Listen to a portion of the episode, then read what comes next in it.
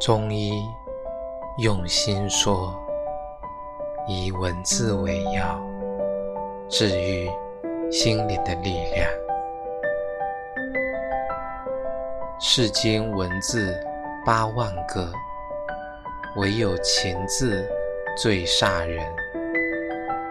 今天分享一首情诗，愿你我在尘世能够找到幸福。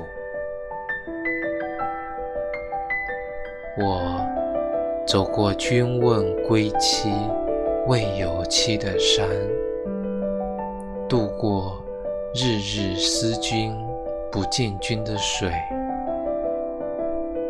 问过看不到尽头的路，见过星月君兮君不知的树，